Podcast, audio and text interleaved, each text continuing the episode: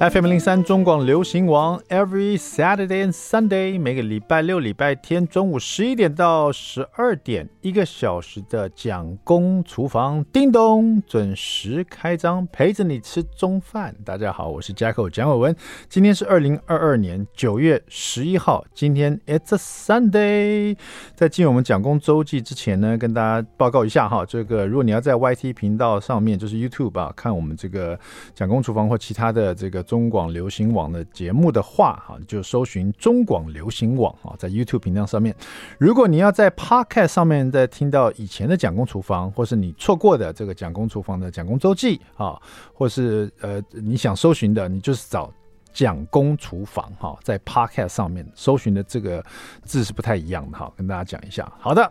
今天是礼拜天，马上进入我们的蒋公周记。这个讲到家里的这个家常菜啊，大家都觉得是美味啊，因为妈妈的味道呢，永远是这个打不败的哈。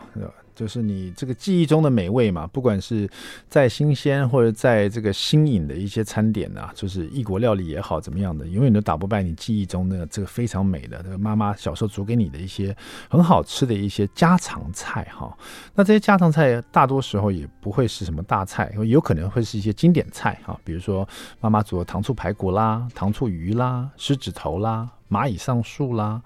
呃，总有那几道菜让你这个。就算是长大了，就算自己当了爸爸妈妈了，也会想说啊，这道菜还是很想念它。甚至于你想重现在你家餐桌上，让你的孩子呢也可以拥有这个味道哈。但是不见得每个孩子都会买单呢。就你小时候可能最喜欢吃糖醋排骨，像我就重现在我餐桌上，哎，吃吃看，这是以前你奶奶最喜欢做给爸爸吃的糖醋排骨呢。小朋友吃了以后，嗯，我觉得味道太酸了，味道好呛哦。小朋友可能觉得。不不对味啊，或者煮了煮了这个狮子头，不知道为什么小朋友呢，像我小时候看到狮子头这么大颗的肉球啊，是我们那个时候比较穷吗？就觉得哇，好大的一个肉球啊！而且妈妈说叫狮子头，吃了以后会像有狮子老虎一样的力量，就觉得很开心。而且一个饭碗里面一个大肉球，再加上一些粉丝、一些白菜，好吃哦。可是现在小朋友你知道，每天大鱼大肉惯了，他看到这么大颗肉、这么大块的这个狮子头啊，他说。爸爸，我全部都要吃完吗？那我可能吃不下哦。时代不同了，你知道？但是有一道菜百吃不腻，而且呢，我重现了以后发现这也变成我，这是我小时候最喜欢吃，我妈妈做的一个家常菜，也变成我现在小朋友最爱的一个这个餐桌上他们指定菜啊。甚至于我大儿子还说：“爸爸，我就想你吃你这做这道菜。”而事实上，这道菜真的非常简单，也不是什么经典名菜，就是。玉米炒绞肉，就这么简单的一道菜。因为我妈有时候很忙啊，有时候就是你知道，就炒个绞肉，那玉米啊，玉米炒绞肉，然后我们就吃了，就可是觉得很好吃。玉米的甜加上绞肉炒出来那个咸香啊，结合在一起那个肉汁啊，然后你吃进去，玉米有口感嘛，一咬那个蹦出来那个甜汁啊，然后。夹杂那个你在炒这个绞肉的时候，可能会加了一点酱油，那个豆香、那个咸香啊，正好拌饭。然后我小时候也觉得特别喜欢吃这道菜，这道菜啊。可这道菜说实在，真是比不上其他的我妈妈做的一些经典名菜了。所以它呃，就是说也是在我的回忆之中是不错的，很好吃的一道菜。但是没想到我重现了各式各样的菜以后呢，我发现他们最喜欢的是。这道菜，那当然了，我的做法又跟我妈妈不太一样了。因为到了我这个年代呢，就觉得营养均衡很重要，所以说我在做绞肉这个玉米炒绞肉的时候呢，我很喜欢拿它来清冰箱，就是把一些其他菜呢都切成碎碎的放在里面了啊。那我觉得玉米这个炒绞肉，它虽然说简单呢，在你。是重视几个步骤，然后你的食材的这个摆置呢，和你的调味呢，也会让这这道菜增色很多。那有的人喜欢用这个新鲜的玉米哈，直接把它上面玉米粒削下来来炒这道菜也是可以的。但是这么繁忙的时候呢，我建议大家现在这个这个技术又这么好，我都是买那种。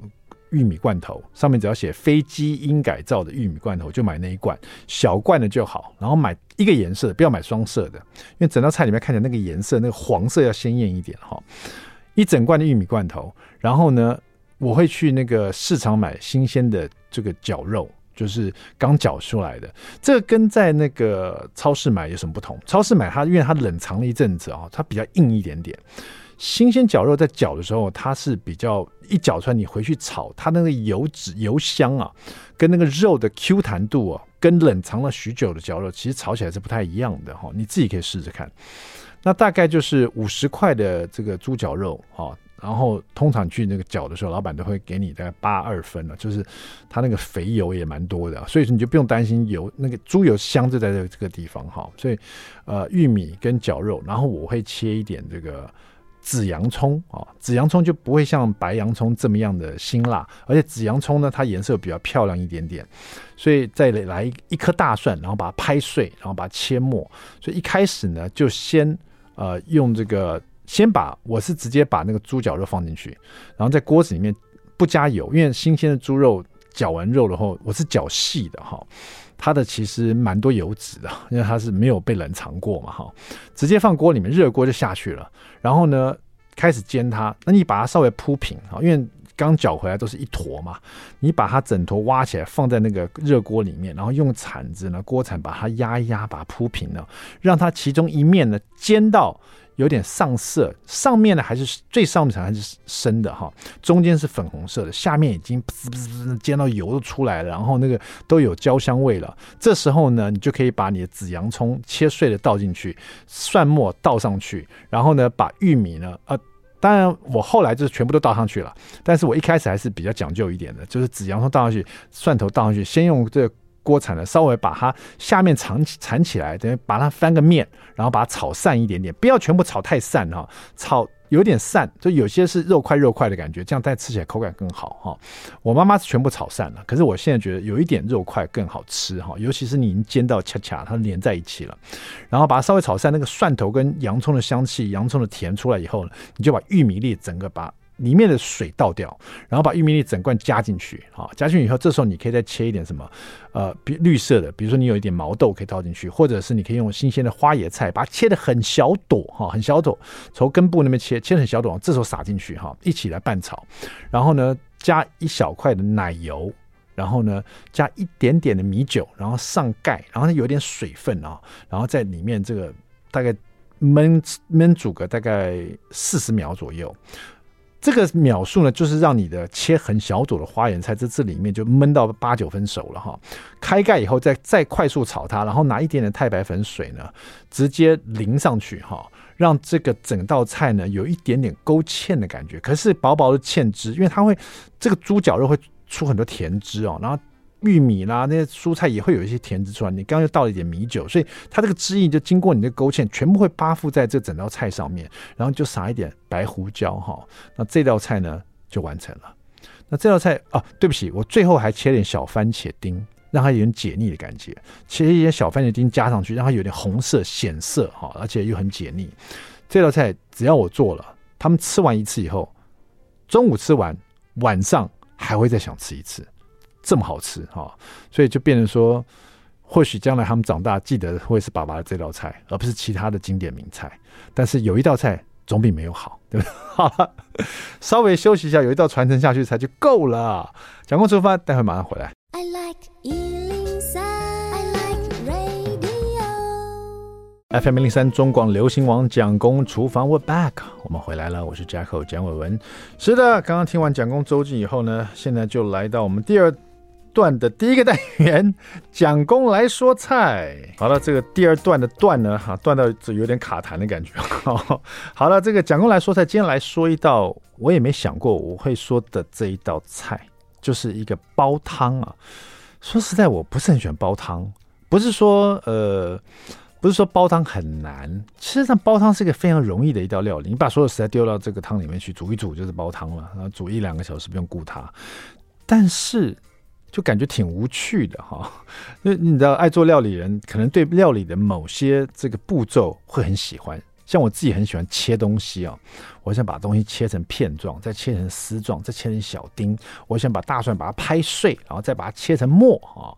呃，我很喜欢呢，这个热锅，然后下点油，然后食材下去的时候，听到哔哔叭叭那个声音，甚至于那个肉类啊被煎到有一点这个焦焦焦的那个香气啊，然后看到它那个整个焦黄的颜色，就很赏心悦目。然后所有的食材呢，五颜六色在锅子里那个翻翻动的感觉哈，然后那个呃炒出来那个香气啊，或者是那个白色的烟呐、然后那个这都是我很喜欢的一些步骤。那煲汤都没有这些。煲 汤就是把所有食材准备好，放在滚汤里面，给它煲个两个小时这样子。那后来可是我发现，最这一个月哦，整个八月份呢、啊，在还有这个上个整个月八月份呢、我几乎两天就煲一次汤，两天就煲一次汤。因为我们家蒋夫人跟我讲说，她想要喝煲汤，然后呢，中医跟她讲说要乌骨鸡。啊，这个中医是老中医哦，曾经上过我们节目的老中医哦，加乌骨鸡加青木瓜哈、哦，对这个女生的身材好。然后呢，乌骨鸡又非常补。据老中医跟我说呢，乌骨鸡啊，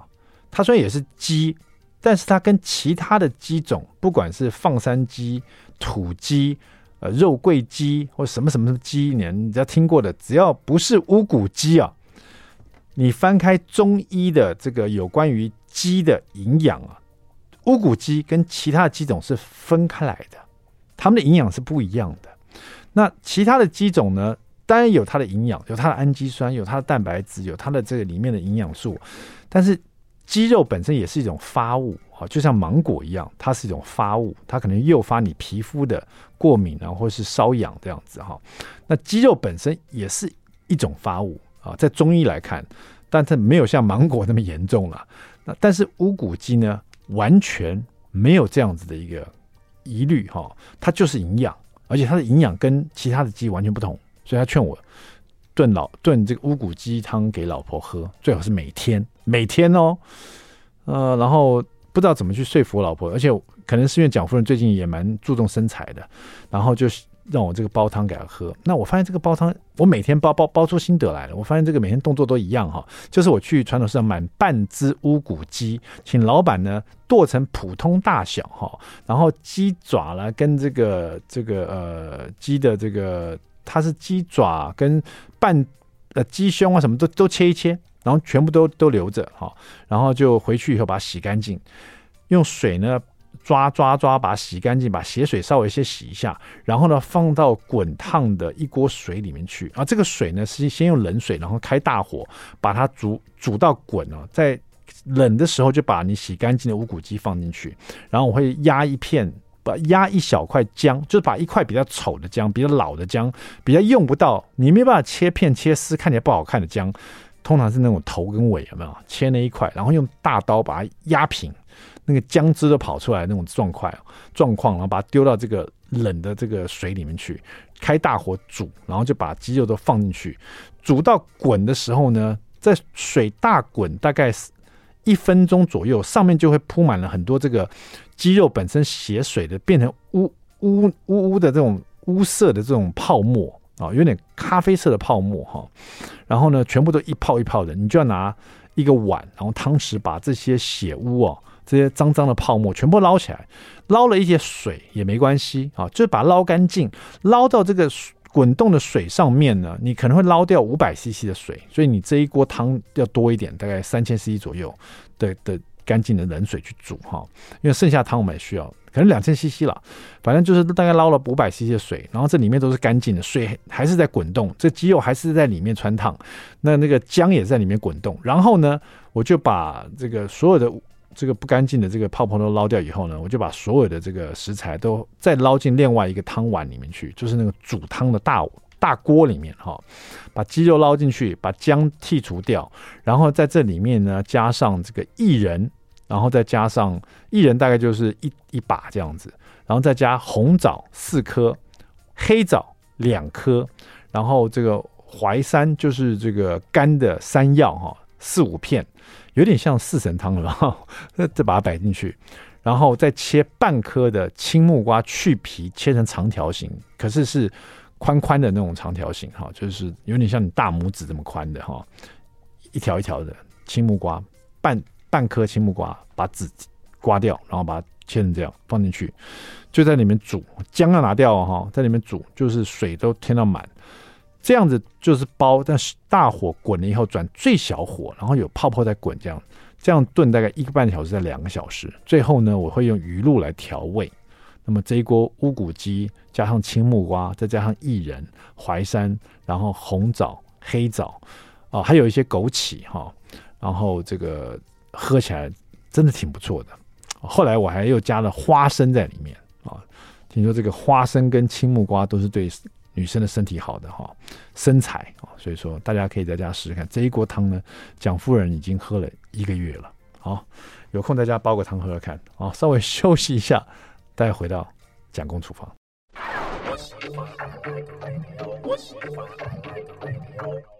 FM 一零三中广流行网蒋公厨房，We're back。今天我们特别来宾来到现场啊，这位特别来宾呢，呃，他是《镜周刊》镜文学的董事长，海洋大学航海系毕业后做了一年的水手啊，这可能是我第一次遇见一个水手哈。后来担任了《工商时报》的记者哈，《明日报》的副总编辑哈，《一周刊》的总编辑兼社长哈。自此呢，被众人称为社长。这位社长呢，平常很喜欢吃美食哦。又常常呢会向这个餐厅的名厨请教，啊学会以后就分享在他自己的脸书上面了哈。上一次我们访问他是用连线的方式啊，访问他的第一本书叫做《裴社长的厨房手记》啊，没想到啊，而且那一次也是厚厚的一本，没想到他又出了一本更厚，《裴社长厨房手记二》，你就知道这个人。哦，不是随便写写的，他真的很喜欢啊，厨房里的美食，很喜欢厨在厨房里 搞东搞西的。让我们欢迎裴社长，裴社长你好，你好，你好，大家好。对，裴社长，这个上一次我记得书也是挺厚，这一次又更厚的书，这一次好像跟上次很不同，是里面充满了故事。对对对，呃，第一本当时就是因为做菜嘛哈，然后写了很多做菜的方法，嗯、然后。呃，后来就加了一些呃一些一些故事，主要比较偏重于家里面的故事啊。嗯，那呃后来出了以后呢，呃，但是我还是在继续写菜，是，所以呢，继继续写菜的过程中呢，那当然我们静文学的总经理他就会要求了，他会说，那你如果有有要出第二本书的话，你可能要。增加故事，嗯，因为总不能第二本跟第一本有什没有什么区隔嘛，哈，嗯，那就被要求了。那呃，尤其是呃这一本的第一篇，就是那个加尔各答加尔各答的这个姜汁鸡，嗯，这一篇特别有意义的原因啊，是因为呃那时候在宣传第一本书的时候呢，我记得是接受读墨记者的访问。他因为延伸了第一本，因为第一本里面有提到几次跟李登辉的出国采访，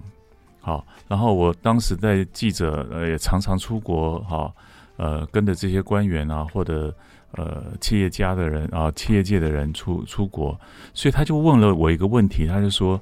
呃你你最如果要挑一个异国美食，你最想最想念的哈，最想提的是哪一道菜？呃，其实当记者一定吃的大部分都是比较高级饭店的菜嘛，哦，嗯、但是我脑筋突然间想到的是，我在实习的时候，因为我海洋大学毕业的时候一定要实习一年才能拿到毕业证书嘛。那个时候我当水手的时候呢，我在印度的加尔各答吃到的一个姜汁鸡，我不知道为什么脑筋就突然间想到这个，然后我就把这个这个这这道菜就讲出来了。讲出来以后呢，那我那个礼拜呢，我就想到这道菜，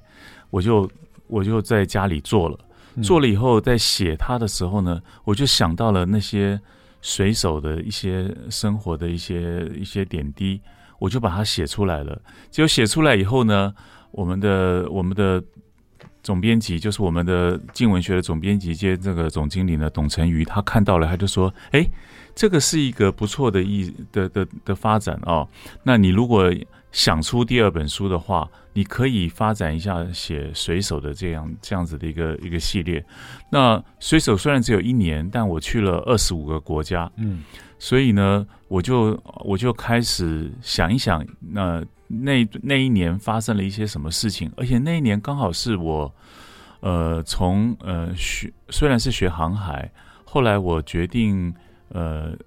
当媒体记者的一个转转转变，你知道吗？大学毕业，很多人都在想我未来要做什么。那呃，水手虽然是一个呃，其实蛮好的职业，因为他其实蛮快乐的哈，就在船上也，你在船上的时候也也不会想太多的事情，然后到了岸以后，做完工作的时候可以到处旅游，其实也是蛮有意思的。但是好像感觉，嗯。这个工作太快乐了，哈，好像那时候也，我们当然也不像现在，可能是很年轻的时候，很年轻的想法，就觉得说，哎，是不是有一个可能性可以再再做发展？嗯，所以后来我在要结束这个实习之前，我就决定要当记者。嗯，所以所以这一篇的这这这本的第十三篇就写了一个卤肉饭。嗯，好，那刚好就是衔接。我我从船上下来之后呢，我以前的同学都在当医生，他们刚好要开始考医师特考。嗯，那我以前算是读书蛮失败的啊，几次考试都没考上，后来才考上台海洋大学，所以呢，他们就觉得我太混了，所以呢，我这些同同学呢，因为。呃，我跟你讲，我太混，因为我是建中的，所以你就知道那多混了啊。所以呢，他们呢就把我压在家里面，他们就煮了煮，他们就煮了卤肉饭，然后呢就说：“哎，我们就是这几天啊，就是吃这一锅卤肉饭。”嗯，就是你知道吗？我所谓的万年锅，意思就是说，呃。呃，你随时饿了，随时添碗饭，舀一些，舀一些这些就开动肉燥就可以吃了，自己吃自己自己那个，配些面，配些饭，对对对对，就可以万年锅卤肉饭了，对对对对对，就可以做做了。嗯，所以呢，我就我就被他们压着读书，然后他们觉得说压着我读书总是应该，我那时候打算考正大新研所嘛，哈，嗯，结果呢，我那个呃同学他的妹妹。在《工商时报》当记者，那时候刚好《工商时报》有出缺，他就打电话给他哥哥，哎，说你你同学不是想当记者吗？要不要来试试看？那我我想，哎，好啊，试试看吧。反正一方面准备功课，一方面试试看，搞不好搞不好有机会啊。我就我就把以前以前编《建中青年》里面的几篇文章，加上自传啊、履历，我就寄到《工商时报》了。嗯，结果没想到就被约谈了。然后我去呃见了面，然后呃记得我是跟呃于翻英发行人哈聊过了以后呢，聊了一个小时，他他知道我的经历啊，我的我的过去的这些事情啊，我跟他聊了很多事情之后呢，他突然觉得哎这个这个年轻人大家可以用用看，于是我就进《工商时报》当记者，然后呢。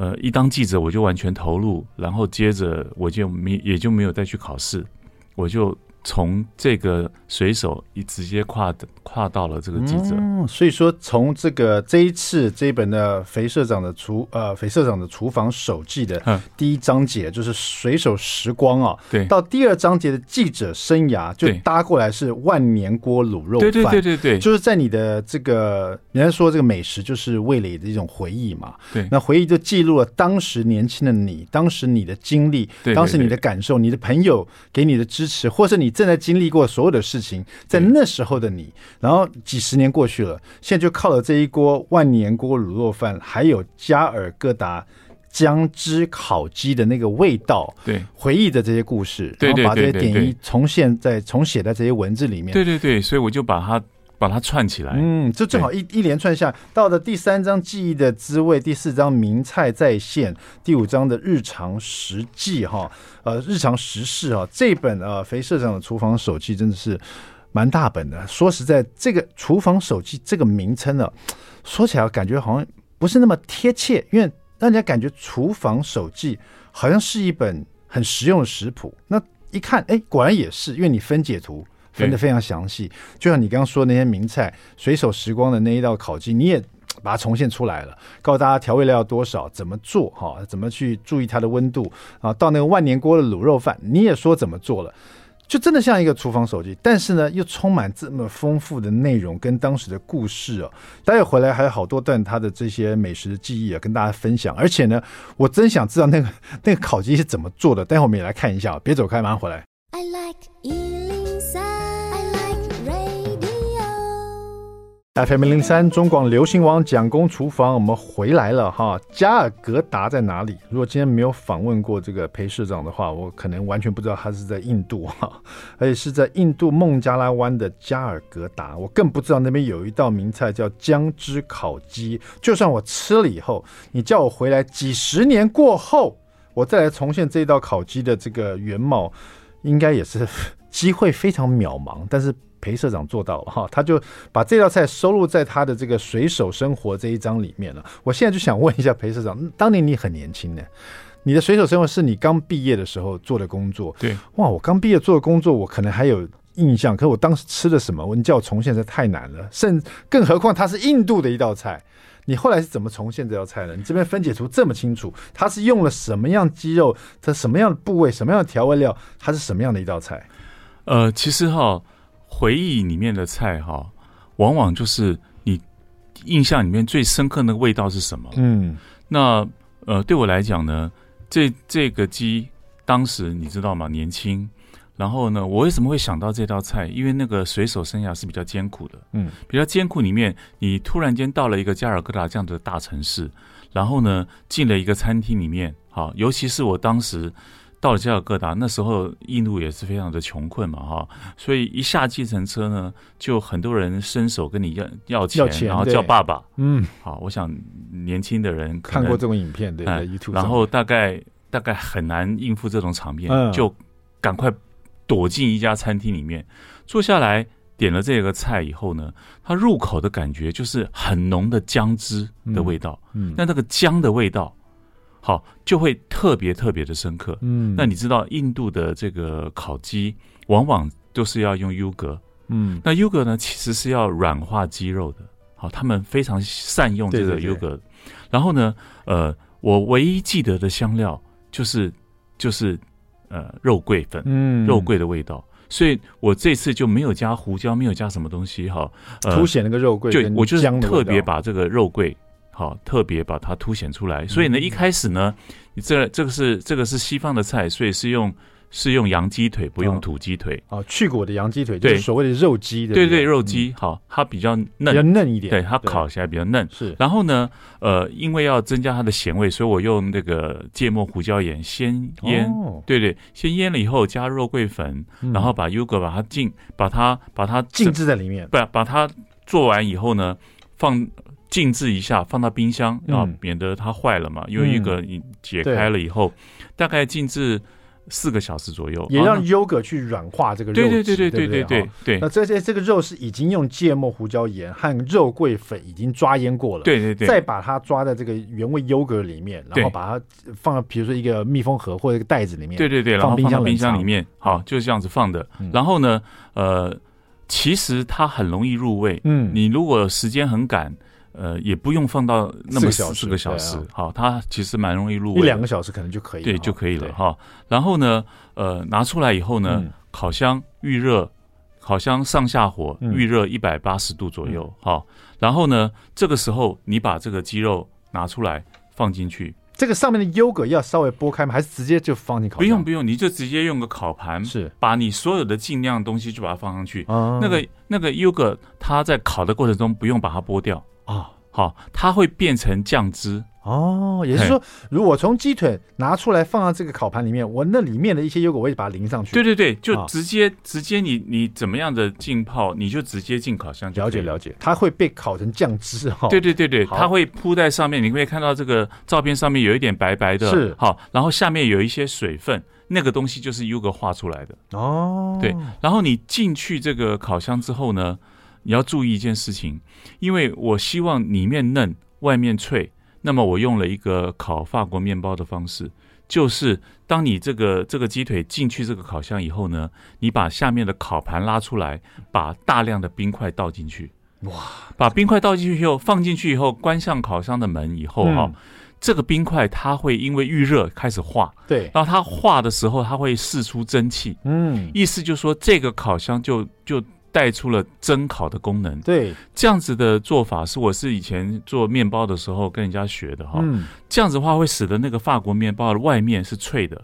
就像我们我们呃我们常常回烤面包，对对对，常常人家你买了面包要回烤，怎么回烤呢？你是从冷冻室拿出来以后，嗯、放在室温大概五分钟到十分钟之后呢，你要喷水，嗯，你要喷水进去烤箱，那个喷那个水分。外表是湿润的时候，它会使得外面非常的脆。嗯，这样子的技巧用在烤鸡上是同样的。对，所以这边有一张这个分解的照片，是第八张照片，就是裴裴社长他们是在烤箱下面放冰块啊。大家看这张照片，不要以为你在整你的烤箱啊，其实它是一个释出水分，释出水，让你的烤箱。不只是旋风烤箱，它变成蒸烤箱。对对对对对，而且人家有时候只是铺一点水在里面，你是放冰块，用冰块啊，更有那个效果。因为因为冰块它化，然后它的水分会、嗯、会释放的更好，这是一个做法。然后呢，大概烤个三十分钟左右，那这个分钟数哈，你可以自己拿捏。对，你你如果二十，你的烤箱火力很大的话，也许二十分钟就可以了。那原则上大概就是三十分钟上下，然后你。抽出来，用筷子戳一下，很容易戳进去，就表示它熟了。因为它是肉鸡腿，对对对对对，就是其实非常容易熟，然后就直接上桌。那我通常是配一点红椒切片，是，这就是一个很道地的一个加尔各答的这种这个姜汁烤烤鸡。对，讲到姜汁烤鸡，可是我们好像没有加姜在里面。要我们一开始在腌的时候，我刚刚漏掉了，要把要把姜汁姜磨成泥啊，一起腌。啊，对对对对对，我们刚我们刚刚只讲了芥末、胡椒、盐跟肉桂粉，对对对，但没有讲最重要的一样东西，就是就是老 姜要磨泥，对对，老姜磨泥，连同那个下面磨泥的时候会有这个会有这个渣，会有这个汁，对，汁跟渣一起把它抓抓在这个鸡腿上面，是是是，对，所以说这个这看起来呢，它其实呃，我刚刚看这上面这个烤完鸡腿上面白白的，我刚以为是 cheese。它不是，它就是它是 yogurt 烤完以后变成一种酱汁。对对对对对对。啊，那这个应该蛮嫩的哦。这个对对，这个在家里可以自，而且它会带带出一点淡淡的酸味。嗯，所以跟这个鸡肉非常的合。现在大家在家里做这个，在家里吃，可能是第一次吃到哦，原来这是来自印度的加尔各答姜汁烤鸡。但是裴社长在吃的时候，他会想到人家说：“爸爸，爸爸，向他要钱哈、哦。”大家的画画面是不太一样的哈、哦。所以从这几个故事啊，包括这个听起来，就是你可以知道。裴社长这一次这个厨房手记啊，呃，其实章章节还蛮多的，感觉是前面几章节很多的这个回忆的故事哈。对对对，后面还包括一些日常的这个在家里日常的话是说做给家里的人吃的意思吗？呃，对，做给家人吃的。嗯，那呃，从第二个章节开始，这个是算是比较重头戏的，就是讲一些记者生涯。那记者生涯呢，我最重要的是回忆了从一周刊创刊开始。经历的几个大的新闻，嗯，用美食来记录这些经过，是不是？在当时发生什么大事？对，当时你这些这这个菜对你来说是陪着你的，对对对对，或者印象最深刻。对，比如说我举里面的一个例子。呃，就是呃，葱爆牛肉。嗯，这道菜里面我讲的是辜振甫先生，嗯、讲的是两岸。嗯，好，为什么呢？因为那时候，呃，我我因为呃主跑财经啊，常常去采访辜振甫先生。嗯，那他很喜欢京戏，那我刚好小时候听戏，嗯，所以我是大概年轻记者里面比较能够跟他谈到京戏的。你知道我们那个年纪哈。呃，谈到京戏觉得很丢脸，自己是老人 哈，所以其实都不知道，不会让大家知道自己喜欢京戏或评剧，那时候我们叫评剧，后来叫京戏。但是发现辜胜福喜欢聊的时候，你当然就跟他聊了。对，那在聊的过程中，我就发现了有很多事情是戏跟人生是一样的，所以我在从我这篇里面就写当时两岸的的这个情势，其实。呃，非常的不好，因为那时候刚好是李登辉去康奈尔大学拜访完，好、嗯、借机用人之后，两岸的关系突然急降。嗯，然后呢，那个时候本来已经有孤安呃孤汪的第一次会谈，嗯，那一直没有办法重启第二次会谈。那我那次跟他谈这个戏的时候呢，我们谈到了谈到了索尼囊，好，所以我这篇文章是用索尼囊开始的。嗯，然后我们谈到了。当时的这个张安平，他陈派好怎么唱这个索索宁囊哈？然后呢，谈到他的老师张鹤云，那张鹤云的呃嗓子，他就说，其实当时辜振甫就说，其实呃，当时的两岸的气氛呢，都在追求一个一个呃一个一个高音，都是非常的高调的哈。你你想想，跟现在不是很像？嗯，现这跟现在局势真的很像。但是很多人可能听到这边会想说，对。但是这跟葱爆牛肉有什么关系？待会回来，好，最后一对，我们请这个裴社长告诉我们，像这样的情势，两岸的情势，当时情况跟现在也很像，那跟葱爆牛肉有什么关系？待会回来告诉你，别走开。